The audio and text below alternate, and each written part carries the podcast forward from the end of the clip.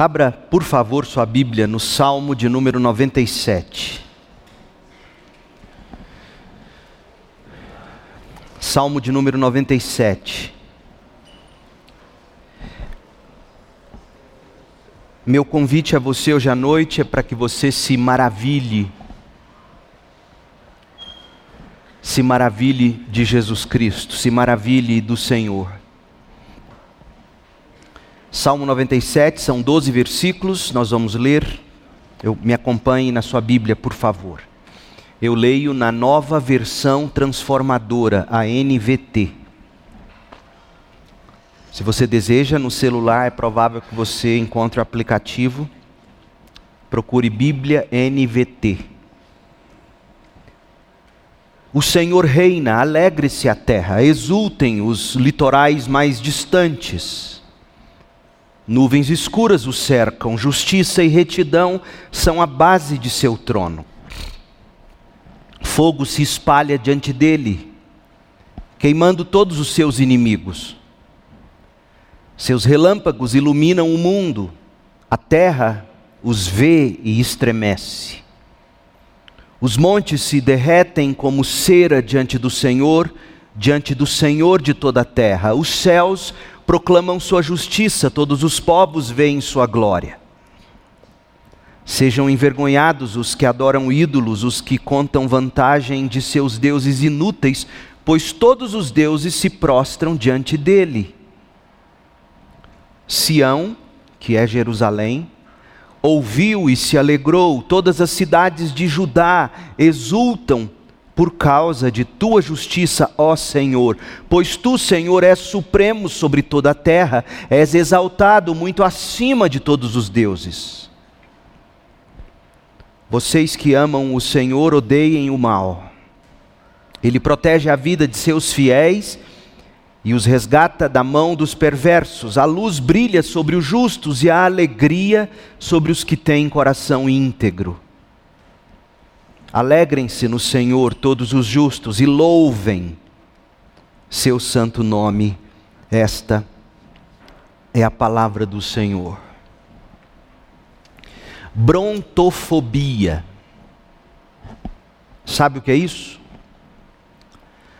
Brontofobia é o pânico que se tem de raios, trovões e tempestades.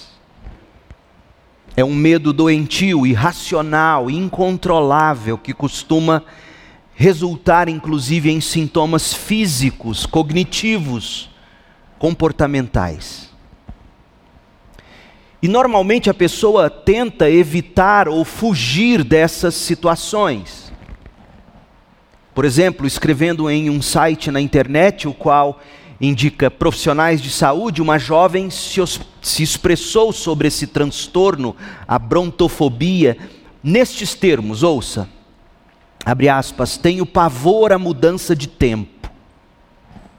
Assim que vejo o céu branco ou acinzentado, eu corro para a previsão do tempo. Se vejo que vai chover com indicação de relâmpagos e trovões, já entro em pânico e começo uma crise de enxaqueca. Como posso me livrar desse medo? Isso está relacionado com alguma fobia? Ela pergunta. Brontofobia. Há tanta gente com medo, gente. Medo de tudo. Medo de viver. Qual é o seu medo? Pense bem, seja honesto. Porque tem gente que se orgulha e diz: Eu não tenho medo algum. Todos temos nossos medos. Qual é o seu medo? O Salmo 97 é para quem deseja escrever uma história sem medo de viver. Inclusive, escrever uma história sem brontofobia, sem medo doentio de tempestades. Veja, o salmista, quando escreve o Salmo 97, estava diante de um temporal. O tempo estava fechado e feio. Mas o salmista não se apavorou, para ele aquilo não era menos, a tempestade não era menos do que os teólogos chamam de teofania, ou seja, era uma manifestação da glória de Deus. De fato, contemplando a tempestade, em vez de inflamar o medo, o autor do Salmo 97 instigou a imaginação no poder de seu Deus e, como resultado, ele compôs este lindo poema que é o Salmo 97. Veja comigo se o Salmo 97 não nos traz a figura de uma tempestade. Versículo 2 fala de nuvens escuras. Versículo 3, fogo se espalha. Que fogo é esse? São os raios que causam incêndios. Versículo 4: relâmpagos iluminam o mundo. E no versículo 4 ainda, a terra estremece, a terra estremece com o som dos trovões. Mas depois da tempestade, nasce o sol que faz derreter a neve das montanhas. Neve essa que derretida se despejará nos riachos, que por sua vez abastecerão casas e plantações sob um lindo céu azul. Versículo 5: Os montes se derretem como cera diante do Senhor, diante do Senhor de toda a terra. E a conclusão de tudo isso não poderia ser outra. Versículo 6: Os céus proclamam sua justiça, todos os povos veem sua glória. Traduzindo, gente, na tempestade seguida de bonança está a glória de Deus, e quem tiver olhos para ver e se maravilhar, perderá o medo de viver. Quem tem olhos para ver a glória de Deus e se maravilhar, perde o medo de viver. O salmista é um poeta.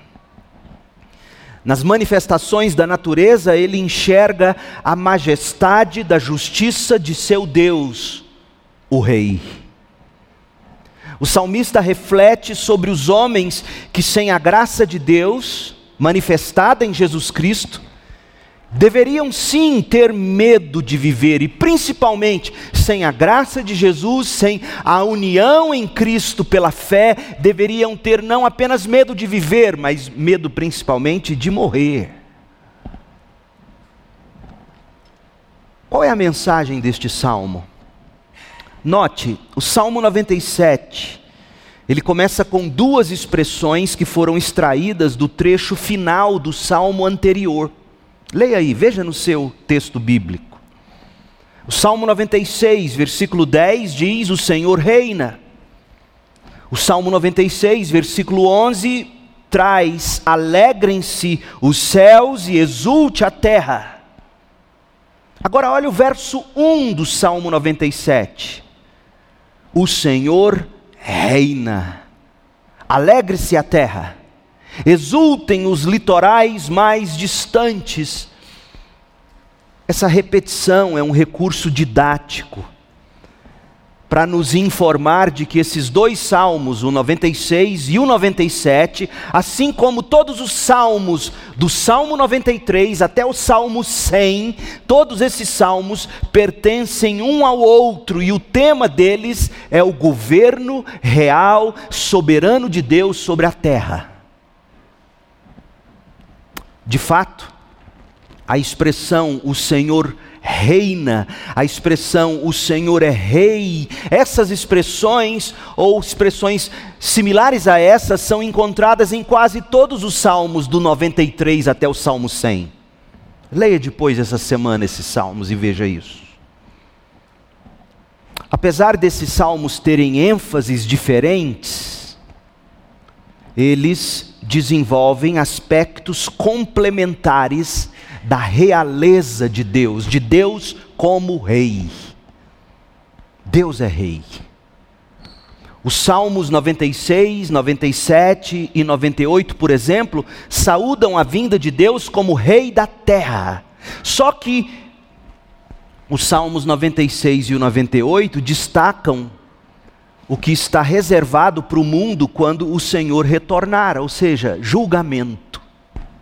Salmo 96 e 98 destacam o julgamento de Deus. E, e, o Salmo 97, que é o nosso salmo em tela hoje à noite, ele demonstra o lado assustador, tempestuoso, o lado impressionante, maravilhoso do reinado de Deus sobre a terra. Sim, o reinado de Deus é sempre motivo de alegria para os justos.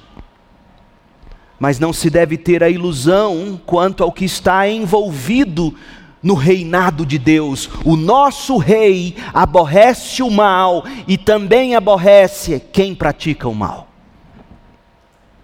O governo eterno da justiça perfeita do Senhor de toda a terra é o que está envolvido nos salmos reais, dentre os quais o 97. O Salmo 97, portanto, é um salmo que nos pinta Deus como rei, mas vai além, ele nos faz um convite. Ele nos diz: Veja quem é esse Deus Rei e maravilhe-se, e lembre-se. Lembre-se, meu povo, quem aprende a se maravilhar, perde o medo de viver e de morrer. O salmista nos convida a nos maravilharmos de quem Deus é. Veja, deixe-me mostrar para você a divisão desse salmo. Versículo 1 diz que Deus é soberano. Versículos de 2 a 6 dizem que Deus é temível. Versículo 7 diz que Deus é só um. Versículos 8 e 9 nos dizem que Deus é justo, e os últimos versículos de 10 a 12 dizem que Deus é santo e alegre. Pergunta: é esse o seu Deus? Qual é o Deus ao qual você serve? Que Deus é o seu? Um Deus da sua própria imaginação? Seu Deus é soberano? Seu Deus é temível. Seu Deus é um só. Seu Deus é justo. Seu Deus é santo. Seu Deus é alegre. Esse é o Deus que o Salmo 97 nos pinta, e esse é o Deus que, ao ser pintado para nós, nos convida a nos maravilharmos. Vejamos, primeiro, Deus é soberano. O versículo 1 é uma espécie de tema para todo o Salmo 97. Aliás, nós poderíamos usar o versículo 1 do Salmo 97 como tema de todos os salmos reais, os salmos que, vai do, que vão do 93 ao Salmo 100. Olha o que diz o verso 1, Salmo 97, 1. O Senhor reina. Esse é o tema do salmo. Esse é o tema dos salmos reais. Alegre-se a terra, exultem os litorais mais distantes. O reinado de Deus, a soberania de Deus, é motivo de alegria, de exultação. Deixe-me falar um pouco sobre a soberania de Deus. James Montgomery Boyce, ele argumenta que o reinado de Deus no salmo em tela significa sua soberania. Deus exerce autoridade e governo absolutos sobre a sua criação. Deus é soberano. Aliás, gente, a soberania de Deus é um atributo. Atributo é sinônimo de qualidade, a soberania de Deus é, é, uma qualidade da divindade sem a qual Deus não poderia ser Deus de verdade. Se você arranca a soberania de Deus, Deus deixa de ser Deus. A soberania envolve outros atributos também. Por exemplo, para ser soberano, Deus tem que ser onisciente, ele tem que ser capaz de conhecer todas as coisas, em todos os tempos em todos os lugares e ao mesmo tempo. Deus é soberano porque Ele é onisciente. Deus é soberano porque Ele é onipotente, Ele tem o poder. E Deus é soberano porque Ele é absolutamente livre para fazer o que quer.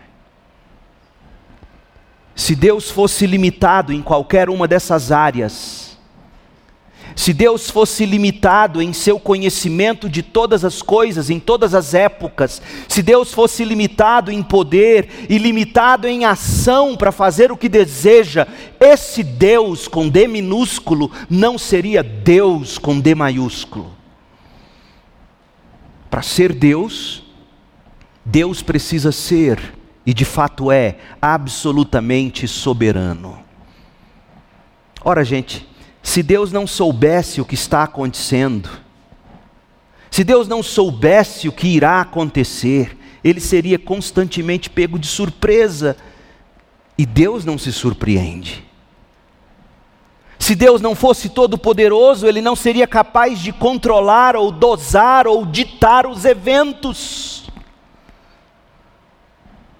Se Deus não fosse absolutamente livre para fazer o que deseja, suas ações seriam predeterminadas por alguma outra vontade, por alguma outra circunstância, e não a dele. Isso não seria ser Deus. No entanto, a soberania de Deus é maior do que quaisquer dos atributos que a soberania em si contém. A soberania de Deus é maior do que a onipotência, do que a onisciência, do que a liberdade, do que o amor de Deus, por exemplo. Todas essas coisas estão contempladas na soberania de Deus. E um pouco de raciocínio, raciocínio coerente, vai demonstrar por que isso é assim. Por exemplo, você pode dizer: Meu Deus é amor. É verdade, Deus é amor. Mas se você arranca a soberania de Deus, esse amor não vai prestar para nada. Quer ver uma coisa? O amor. O amor como sendo o atributo maior do que a soberania, por exemplo. O amor como sendo a qualidade de Deus maior do que a soberania de Deus, por exemplo. Se Deus não fosse absolutamente soberano, ele até poderia amar. Mas as circunstâncias, a minha e a sua vontade, frustrariam o amor dele. Tornando o amor de Deus inútil para nós, meros mortais. Inútil porque no máximo ele sentiria alguma coisa por nós, ele não seria capaz de fazer o que o amor dele diz que tem que ser feito. É o mesmo com relação à justiça. Se Deus não fosse soberano, a justiça seria frustrada em face das ações dos pecadores e a injustiça dos homens prevaleceria sobre a terra. Gente, isso significa que o governo soberano de Deus dá substância a todas as outras doutrinas. A W. Pink, ele escreveu o seguinte sobre a soberania de Deus, abre aspas o fundamento da teologia cristã, o centro de gravidade no sistema da verdade cristã, o sol ao redor do qual todos os obres ou orbes menores estão agrupados, é a soberania de Deus. A soberania de Deus, como bem mostrará o Salmo 97, a soberania de Deus exercida em santidade, como nós cantamos, é a força e o conforto do crente em meio às tempestades desta vida. Um dos maiores e reformadores, um dos grandes reformadores, amigo e colaborador de Martinho Lutero, foi um homem chamado Frederico Micônios. No calor da perseguição sofrida pelos protestantes, ele escreveu para João Calvino. E Frederico Micônios escreveu sobre os inimigos que a igreja estava enfrentando, e ele escreveu nestes termos, abre aspas: Sou feliz que Cristo seja o Senhor de tudo, pois de outra forma eu já estaria completamente sem esperança. Se Deus não é soberano, não há esperança, gente. Se Deus não tem todo o poder, se Deus não tem todo o conhecimento, se Deus não é livre para fazer o que Ele quer, se Ele depende em última instância da minha e da sua decisão, não há esperança sequer para orar. Neste mundo, a gente vê muita injustiça. Neste mundo, a gente aguarda com esperança o retorno pessoal do nosso soberano. A soberania de Deus é a garantia de que você pode orar porque Ele vai ouvir. E sabe por quê? Porque o meio de Ele exercer Sua soberania, o meio da providência de Deus se desenrolar, é através dos meios que Ele mesmo estabeleceu. Deus estabeleceu que Ele agiria mediante a oração do seu povo. Deus estabeleceu que ele salvaria mediante a pregação do seu povo. A soberania de Deus não anula a nossa necessidade fundamental de orar e pregar. Porque orar e pregar é como Deus mesmo estabeleceu que ele faria acontecer seus propósitos. Agora, digamos que não fosse assim. Digamos que, em última instância, quem depende de alguma coisa ou quem tem a palavra final sou eu e você. Do que adianta você e eu orarmos? Como eu vou orar para um filho meu, ou por um filho meu, sabendo que em última instância a decisão é só dele, como é que eu vou dizer, Deus, toca ele, mas em última instância depende dele?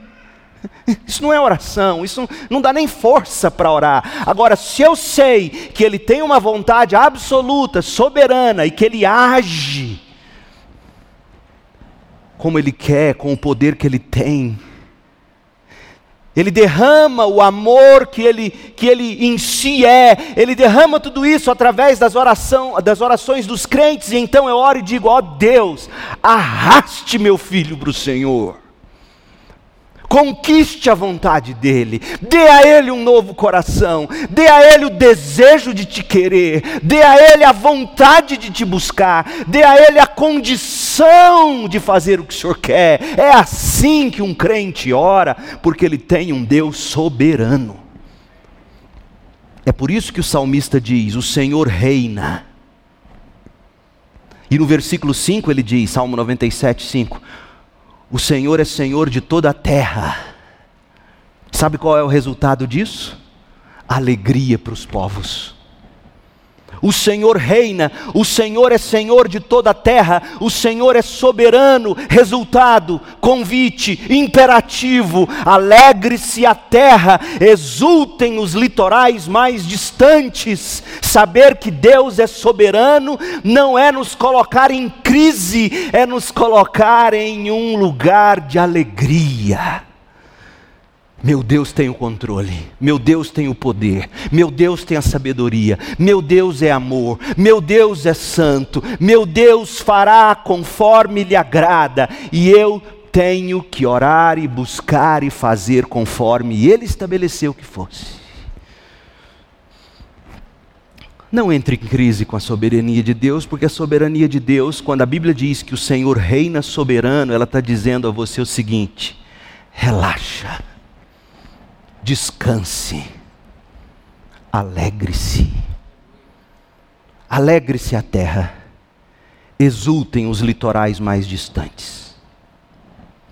Quando a soberania de Deus se destaca e se despeja sobre a terra, o povo é abençoado. Para o nômade, para o morador lá do sertão, do cerrado, do agreste, os lugares mais secos da terra, para essa gente a chuva foi, é e sempre será uma fonte de bênção. Mas o salmista está nos dizendo: sabe quem é o autor desta tempestade de, de raios e trovões e de chuvas? É o Deus Rei. Ele é a fonte de bênçãos, Ele está acima das tempestades da vida. É bom nos lembrarmos disso, crente, e nos maravilharmos. Deus é soberano. Segundo, Deus é temível. Olha a segunda estrofe do Salmo 97, começa no verso 2 e vai até o verso 6. Deus é temível. Nuvens escuras o cercam, Justiça e retidão são a base de seu trono. Fogo se espalha diante dele, queimando todos os seus inimigos. seus relâmpagos iluminam o mundo, a terra os vê e estremece, os montes se derretem como cera diante do Senhor, diante do Senhor de toda a terra, os céus proclamam sua justiça, todos os povos veem, enxergam e se maravilham com sua glória. Essa estrofe é, é singular em comparação com as outras deste grupo de salmos, dos salmos reais, que vai do 93 ao 100. Ela é singular porque, veja, você percebeu que ela é composta de vários relatos de diferentes teofanias, diferentes manifestações da glória de Deus na história judaica passada. Nós somos lembrados primeiro da, da aparição de Deus ao povo de Israel no Monte Sinai. Foi aterrorizante para eles, Êxodo 19. O mesmo fenômeno ocorreu quando Deus apareceu a Moisés algum tempo depois, Êxodo 34, 5, e ainda mais tarde Deus apareceu a Isaías no capítulo 6, de 1 a 4 de Isaías apareceu a Ezequiel em Ezequiel 1, de 4 a 28, apareceu a Daniel em Daniel 7, de 9 a 14, apareceu ao profeta Miqueias no capítulo 1, de 3 a 4. E em tantos outros lugares, Deus se manifestou à semelhança do que está descrito no Salmo 97, de 2 a 6. E ele se manifestou assim por um motivo, escute, crente, para revelar que ele é soberano e temível. Deus não é o cara lá de cima, ele é temível. O ponto dessas passagens bíblicas é que uma manifestação do verdadeiro Deus é sim inspiradora, mas é também intimidadora. Eu gosto da lembrança do cachorro que meu tio Pércio tinha em São Paulo, o X1 um pastor belga preto, pensa numa coisa linda. Como eu tinha vontade de abraçar o X1, mas o X1 era o X1, quase do tamanho desse púlpito. Bravo. Eu estava de férias em São Paulo e me lembro como se fosse hoje o carteiro, na época eles vinham, né, direitinho, chegavam, e eu brincando com o Peterson, meu primo, lá no quintal, e de repente eu escuto minha tia gritando: X1! Porque o bendito carteiro entrou e o X1 bonitão foi e meteu as patas no peito do carteiro. E o carteiro: Dona, olha o cão. E minha tia, X1, ele era adestrado. Sabe o que ele fez? Sentou, ficou olhando para ele. Minha tia pegou o petisco e deu e diz: entrega para ele, senão ele não deixa você ir. Deus é assim, belo, majestoso, imponente, o leão da tribo de Judá. Todo mundo quer tocar, todo mundo quer brincar, e até pode, mas tem que temer, porque Ele é tão inspirador quanto intimidador. Ele é Deus, Ele é soberano, Ele é Rei. Quando Deus apareceu ao povo no Monte Sinai, o povo tremeu. Êxodo 19, 16. Quando apareceu a Moisés, Moisés disse: Fiquei apavorado e tremendo de medo. Hebreus 12, 21. Isaías desabafou quando ele viu a manifestação da glória de Deus: Eu estou perdido, é o meu fim, pois sou homem de lábios impuros e vivo no meio de pessoas de lábios impuros. Meus olhos, porém, apesar de eu ser impuro, meus olhos viram o Rei o Senhor dos exércitos, Isaías 6,5. E Ezequiel, quando Ezequiel viu isso, ele diz no capítulo 1, verso 28 do livro de Ezequiel: Eu prostrei-me com o rosto no chão e ouvi a voz de alguém que falava comigo. Daniel Capítulo 7 de Daniel, verso 28, Daniel confessa: Eu fiquei aterrorizado por causa de meus pensamentos e meu rosto ficou pálido de medo diante da manifestação da glória de Deus. O profeta Abacuque, no capítulo 3, verso 16, diz: Estremeci por dentro quando ouvi isso, meus lábios tremeram de medo, minhas pernas vacilaram e temi de terror. Sim, gente, sabe por quê? Hebreus 12, 29. Nosso Deus é um fogo consumidor. E isso é Novo Testamento. Hebreus 12, 25. Tenham cuidado para não se recusarem a ouvir aquele que fala. Eu fico pensando, gente, será que o estado atual dos crentes e das igrejas não é falta da consciência de que Deus é soberano e temível? Deus não é um vira-lata. Deus é um X1. É um leão da tribo de Judá. Ele é cordeiro, mas aqueles que não provam da graça de Deus em Jesus, aqueles que não abraçam Jesus como o substituto pelos seus pecados, vão encarar a ira do cordeiro, diz o livro do Apocalipse. Essas referências bíblicas significam que nós jamais devemos tomar Deus levianamente. Como se Deus fosse nada mais do que um grande amigo. Como se Deus fosse uma energia impessoal ou um mero ser celestial. Não! Ele não é isso a leveza tão comum com a qual muitos se aproximam de Deus, deixa eu te dizer uma coisa: essa leveza, essa leviandade, não é sinal de intimidade com Deus, é sinal de que você nunca conheceu Deus de verdade. Quem conhece Deus de verdade sabe que você não chega de qualquer jeito diante dele, você não chega assim diante de um cachorro você vai ver um cachorro, você vai com cuidado, dá assim as costas da mão para ele cheirar. Diante de Deus você chega mascando chiclete. O cara lá de cima, meu parça, Jesus é meu parça. Você não conhece Deus. Ele não é parça de ninguém. Quem tem parça é bandido. Deus não é parça, Jesus não é parça, Ele é leão da tribo de Judá, Ele é o cordeiro, Ele é o rei, Ele é o soberano, Ele é temível. Aqueles que conhecem a Deus de verdade se aproximam sim diante dele com alegria, esse é o convite do verso 1. Aproximam-se sim dele com maravilhamento, contudo, jamais perdem a reverência e o santo temor, gente. Dois salmos antes do Salmo 97, nós lemos o seguinte: Salmo 95, 6. Venham, vamos adorar e nos prostrar, vamos nos, nos ajoelhar diante do Senhor, nosso Criador. Deus é temível. Ele é temível porque, olha o verso 2 do Salmo 97.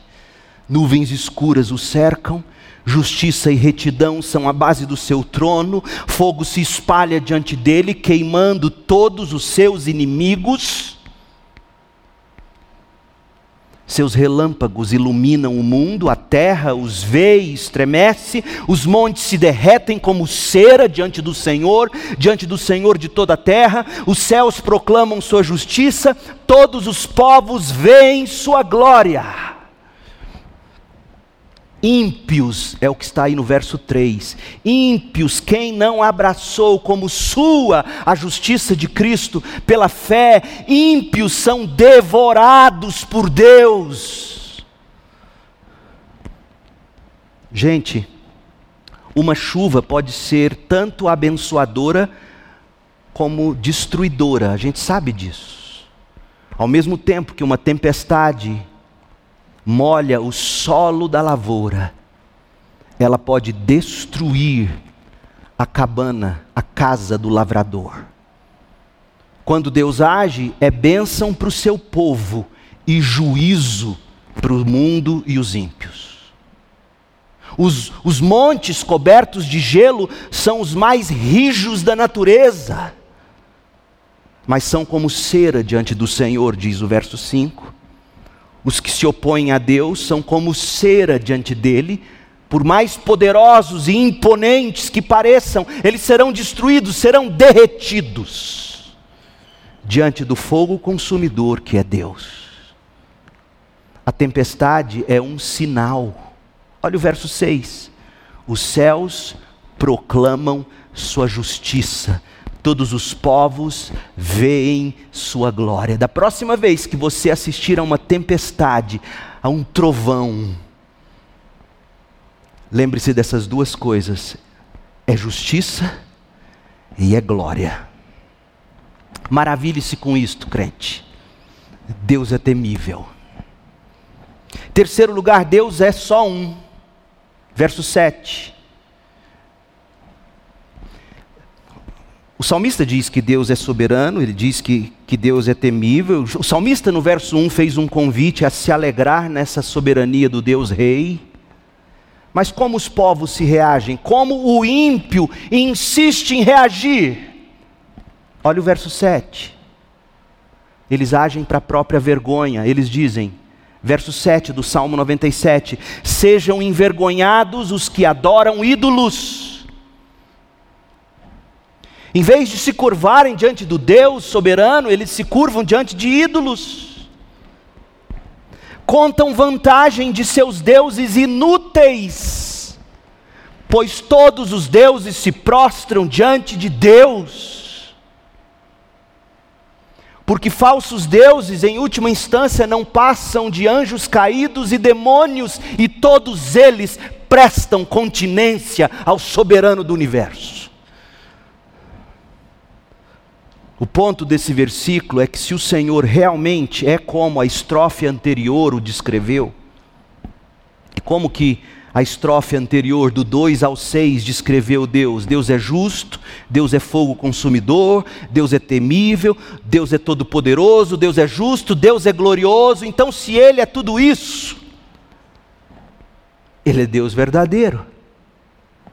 Mas olha como Spurgeon comenta isso no comentário dele do Salmo 97, verso 7. Spurgeon era brilhante. Ele diz assim: Quando um homem adora sinceramente o que foi esculpido pela mão de um homem e deposita sua confiança em um mero nada, em uma nulidade, ele é realmente embrutecido. E quando se convence-se de tal absurdo que é a idolatria, pode se envergonhar. Um homem venera uma imagem esse homem é apenas a imagem de um homem. Seu senso deve tê-lo abandonado quando ele se curva diante de imagens. Aquele que se gloria de um ídolo se gloria em algo inútil. Fecha aspas. Mas os ímpios intensificam, eles insistem em continuar passando vergonha face aos seus ídolos. Mesmo sabendo, como Paulo escreveu em 1 Coríntios 8, versículo 4, Paulo disse que o ídolo nada vale neste mundo e que há somente um Deus. E aí você diz assim, pastor, mas eu sou cristão, protestante desde sempre, eu nunca me curvei diante de uma imagem. Mas todos nós idolatramos alguma coisa. Todos nós veneramos algo. Nossa, nosso coração é uma fábrica de ídolos. E deixa eu te dizer quais são os principais ídolos desta geração. Preste atenção aqui, jovem. Acorda, tira os olhos do celular. E você também, marmanjão, homem casado, mulher. Quais são os ídolos mais comuns? Hoje, o eu, a autoimagem, a autoestima, o poder, a fama, o sexo, dinheiro, lazer, diversão são os ídolos deste tempo. Seus templos estão espalhados pela cidade. Concessionárias de automóveis, imobiliárias que prometem e vendem sonhos que na verdade são ídolos, nada contra uma casa própria Não é nada disso que eu estou aqui argumentando, mas você entra num shopping, você entra num templo, você entra numa concessionária, você entra num templo, você entra numa imobiliária, você entra num templo, você entra numa farmácia, você entra num templo. Você entra e aí você pode ir pensando. Você entra no seu quarto, você entra num templo e lá está sua tela, seu computador, seu videogame talvez. É um ídolo. É um ídolo. As pessoas do mundo vendem a alma a esses ídolos constantemente e vão se tornando a imagem deles, passam vergonha e não reconhecem. Por exemplo, se você adorar o seu eu, o seu ego, você vai se tornando a imagem do seu ídolo. Quem adora a si mesmo vai se tornando cada vez mais em si mesmado e não tem tempo para mais ninguém. As pessoas se tornam seus adoradores, seus servos por excelência, porque quem adora a si mesmo, ai daquele que diz algo que contraria. Quando você adora o dinheiro, você se torna mesquinho, ganancioso. Agora eu sei, ninguém se propõe a adorar o dinheiro. Eu nunca vi ninguém se ajoelhando diante de uma nota de 100 reais ou de 200. Ninguém faz isso, eu acho. Você não senta e diz: Olha, sabe, eu acho que eu vou adorar o dinheiro. Não é assim que acontece mas você começa a adorar ter controle sobre todas as coisas relativas ao seu futuro. Você adora ter controle sobre o seu futuro, sua saúde, seus filhos, sua família. Você começa a adorar a segurança nas coisas materiais, nos acessos que o dinheiro começa a te dar. Você começa a adorar o prazer das coisas boas, o status que essas coisas boas dão, só o dinheiro pode comprá-las. E isso leva você, meu amigo, minha amiga, a adorar o dinheiro. Porque sem ele, você não tem aquelas coisas que hoje, de algum modo, já definem sua identidade. Te dão a, a devida segurança. O dinheiro se tornou seu ídolo. Você se tornou materialista sem querer. Isso te desumaniza você fica menos nobre, menos amoroso e mais ganancioso, mais desumano, mais mesquinho, sem a menor compaixão, sem a menor generosidade no seu coração. Você é incapaz de ver um outro, por exemplo, tendo lutado duro e comprado um carrinho, por exemplo. Você é incapaz de celebrar com ele. Você diz: Ah, está ganhando dinheiro. Você não celebra com ele. Isso é triste se não fosse trágico. Se você adora o sexo, você se torna cada vez mais obcecado e narcisista. E de novo, ninguém senta e diz, agora eu vou adorar o sexo. Ninguém faz isso. Mas você pode começar pensando, mesmo sem perceber, eu quero a minha gratificação pessoal e eu quero imediatamente. Eu quero, eu quero essa gratificação mais do que qualquer coisa, ainda que as coisas que eu esteja ferindo sejam infinitamente importantes, e de repente você se pega admitindo ou não, adorando o sexo, a perversão sexual, a pornografia, a prostituição, o adultério, e essas coisas começam a destruir sua humanidade, a desfigurar seu caráter. Você não olha para uma irmã em Cristo com piedade, você olha com cobiça, com desejos lascivos. Ai, como tem homens que se perdem nos olhares. Mulheres também. Cada vez mais elas têm tido coragem de recorrer e pedir ajuda. Mulheres viciadas em pornografia. Ídolos. Se você adora o poder, você se torna competitivo, sem coração. Quem idolatra o poder passa em cima de qualquer pessoa, principalmente daquelas que você mais ama, porque quem ama o poder compete até com filhos. Quem ama o poder perde a humanidade. E se você ama o lazer e a diversão, você se torna supérfluo, leviano, descomprometido com as coisas que realmente importam. A vida gira em torno do seu lazer e da sua diversão, de ganhar o seu primeiro milhão, de, de desfrutar das suas férias planejadas. Nada contra descanso. Se quiserem me pagar uma passagem para a Inglaterra, eu vou com o maior prazer. O ponto não é esse, o ponto é lazer e diversão é ídolo para muita gente. Resultado, os relacionamentos dessas pessoas que idolatram o lazer e, e a diversão, sabe como é que vai se tornando esses relacionamentos? Relacionamentos de conveniência. Você só se relaciona com quem tem as mesmas experiências que você. Você só se relaciona com quem pode, de algum modo, dar algo para você. Você para de estudar, você para de trabalhar direito, o trabalho se torna o meio de você ganhar o dinheiro que você tem que depositar aos pés do ídolo lazer e diversão. Você deixa de servir o próximo. Gente, e eu poderia continuar com a lista de ídolos. O fato é que o que você deseja determina o que você vai se tornar. Aquilo que você mais deseja define aquilo em que você se torna. Se você colocar seus desejos em outra coisa que não seja o único verdadeiro Deus, você vai ficar deformado. Você vai destruir o próximo, começando pelo seu próximo mais próximo: filhos, mulher, marido e assim por diante.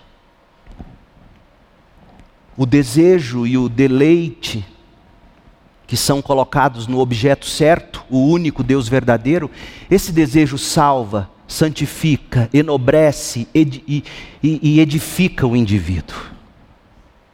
O desejo colocado na coisa errada condena, corrompe, envergonha o indivíduo. Olha o que o seu ídolo faz com você. Salmo 97, 7. Sejam envergonhados os que adoram ídolos, os que contam vantagem de seus deuses inúteis. Pois todos os deuses se prostram diante de mim. Gente, não é essa a história de Romanos 1? Quando Paulo escreve aos Romanos no capítulo 1, ele diz que em vez de adorar o Criador, eles adoraram a criatura. E o, e o que, que aconteceu como resultado?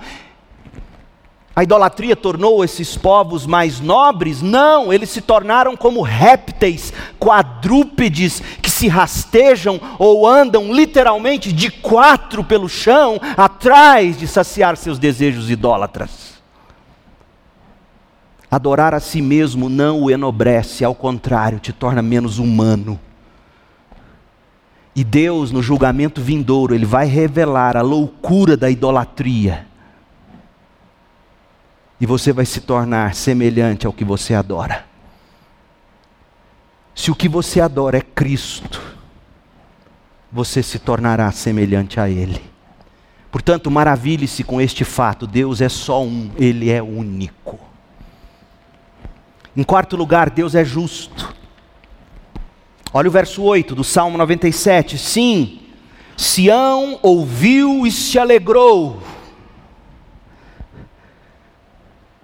Sião ouviu que Deus é soberano, é rei. Sião ouviu que ele é único. Ouviu que ele é temível e Sião se alegrou com essas características de Deus. Veja, no, ve, veja o que é a alegria do coração de um cristão. São as características do seu Deus. Quando você ouve sobre Deus, você se alegra. Quando você ouve a exposição das Escrituras revelando quem é o seu Deus, você se alegra.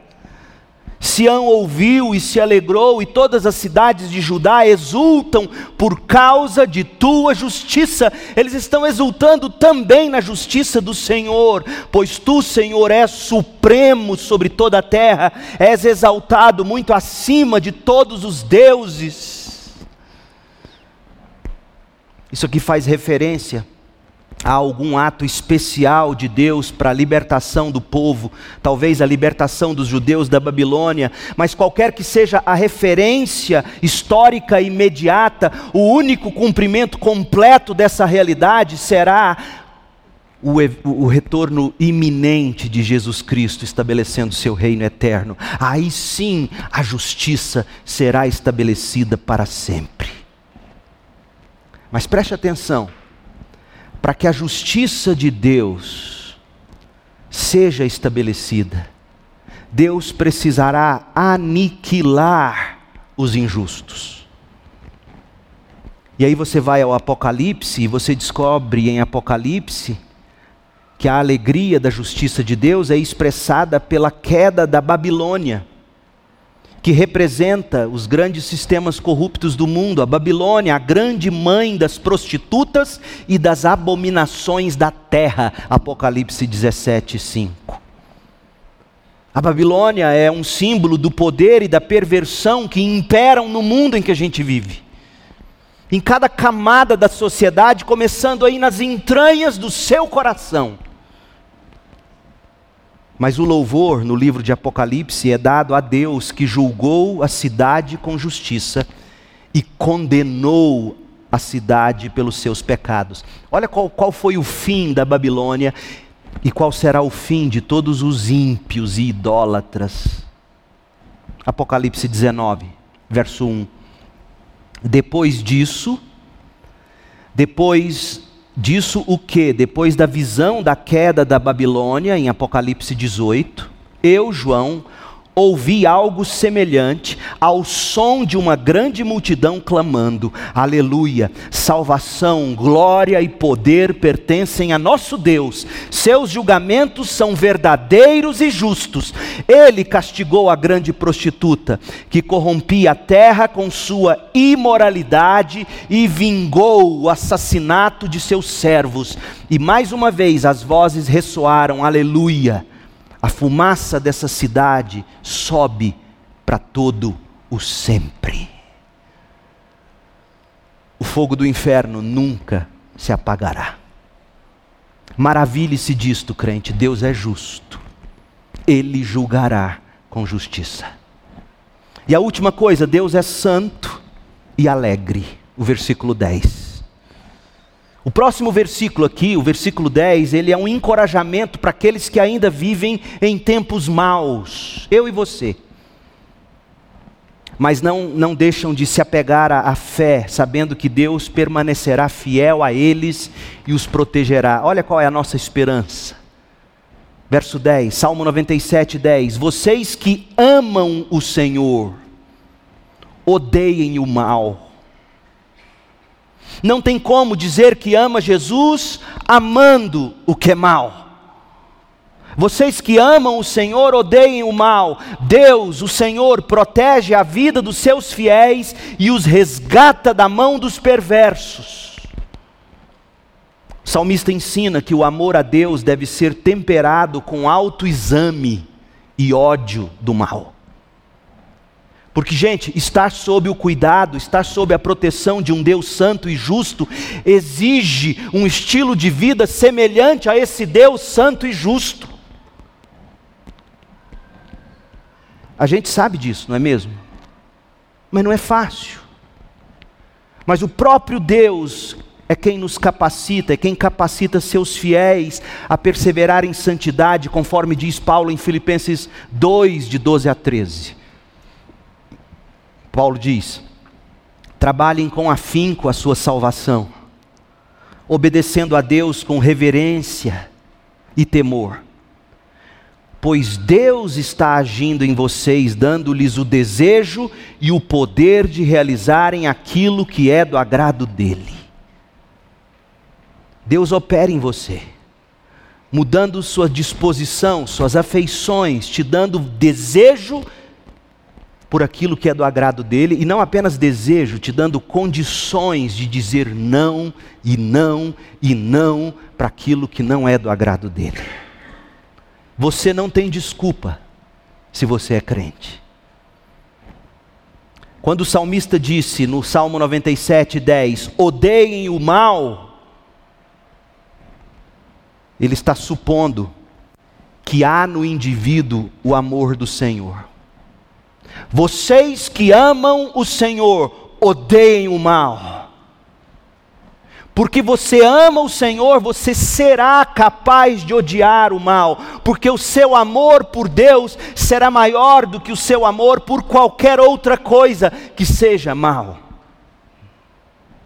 O Senhor age no justo, o Senhor coloca no justo desejos e poder para realizar o que Deus quer, então a sua grande luta contra o mal começa na sua luta por um coração que ama a Deus. Alimente-se dele, do Senhor. Mas tem mais: os que odeiam o mal, movidos pelo amor de Deus, capacitados pela graça e o amor de Deus, versículo 10, esses vão desfrutar também de proteção, de libertação, de iluminação, de satisfação. Olha o que diz, Salmo 97, 10 até o fim do salmo. Esse Deus, a quem você ama, e por quem você vira as costas para o mal, esse Deus protege a vida dos seus fiéis e os, e os resgata da mão dos perversos. A luz brilha sobre os justos e a alegria sobre os que têm coração íntegro. Está vendo de onde vem a alegria? Gente, a alegria não vem do jogo, da bebida, do sexo, das coisas, da beleza, do esporte, do corpo sarado. A alegria vem de um coração íntegro.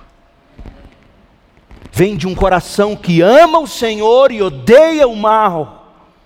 Um coração que tem provado da proteção de Deus, do resgate de Deus, da iluminação de Deus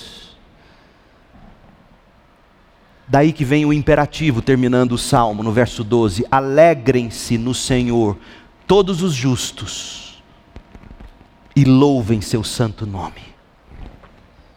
Pastor, como eu posso ter essa alegria? O salmista acabou de te dizer. Você não busca a alegria em primeiro lugar. Esse é o grande erro deste mundo. As pessoas buscam a alegria, as pessoas buscam a felicidade, e alegria e felicidade são subprodutos. A alegria, o salmista diz: sabe como é que você pode se alegrar no Senhor? Sabe como é que você pode louvar o seu santo nome? Tendo um coração que ama o Senhor, que odeia o mal, provando da proteção de Deus, do resgate de Deus da luz de Deus, da alegria de Deus, e, e, na medida em que você conhece o seu Deus e ama o seu Deus e, e vive dele, por ele, para ele, você acorda um dia e descobre: você sabe que eu sou feliz, você sabe que eu sou alegre. É assim, meu povo, Deus é santo e alegre e assim devem ser seus filhos, santos e alegres em Deus. Maravilhe-se, crente. E se maravilhe você também, meu amigo, minha amiga. Deus é santo, Deus é alegre, seja santo. Ame o Senhor Jesus e odeie o mal, alegre-se no Senhor. Qual é o seu Deus? Ele é soberano? Ele é temível? Ele é só um, ele é justo, ele é santo e alegre. Por que, que você não faz do Senhor Deus e Pai de nosso Senhor Jesus Cristo seu Deus e comece a chamá-lo de Pai? Esse Deus enviou seu próprio Filho em amor, para que vivesse uma vida perfeita sem pecado, coisa que você não consegue, nem eu. Ele morreu como substituto, foi pregado na cruz, porque o salário do pecado é a morte. E para você não ter que morrer eternamente, Jesus morreu no seu lugar.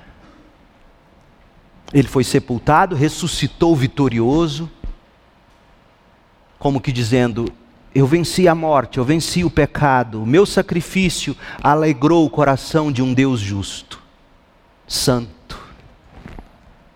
E você hoje, se nele crer, se nele depositar toda a sua esperança, dizer: Senhor Jesus, seja esse meu cordeiro, o que me substituiu na cruz, seja você o Senhor, a minha justiça mas mais do que isso, eu preciso que o Senhor me proteja de mim mesmo, dos meus inimigos. Eu preciso que o Senhor me resgate das mãos dos perversos, dos meus próprios desejos, dos meus ídolos. Eu preciso que a Sua luz brilhe na escuridão da minha mente, do meu coração, dos meus pecados e me mostre o caminho da justiça. Eu preciso que a Sua alegria seja a minha alegria. É assim que alguém ora em busca de salvação e satisfação. Maravilhe-se, crente. E aí você começa a contemplar Jesus nos termos de que Paulo escreve em 2 Coríntios 3, de 16 a 18, ele diz: Você vai contemplando Jesus, lendo a Bíblia, ouvindo o pastor pregar, ouvindo músicas que cantam do ser de Deus e enaltecem quem Deus é. No próximo salmo, domingo que vem, Deus permitindo, cantem louvores. Nós vamos aprender sobre o, o conteúdo dos cânticos, o cântico para o crente. Isso tudo é meio de graça. E aí você contemplando Jesus, a glória do Senhor, você vai se transformando gradativamente à imagem gloriosa de Jesus Cristo. Maravilhe-se do seu Deus, seu Deus e Rei, seu Senhor e Salvador.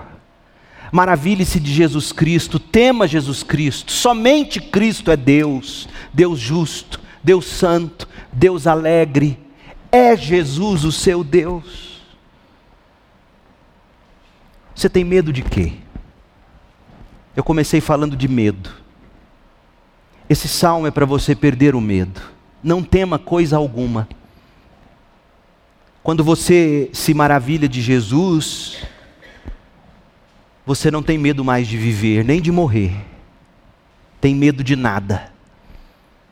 Olha o que diz o profeta Naum, no capítulo 1, versículo 3: O Senhor demonstra seu poder no vendaval e na tempestade, as nuvens são poeira debaixo de seus pés. Quando o Senhor Jesus se torna o seu único Senhor, o único Senhor da sua vida, você consegue cantar maravilhado.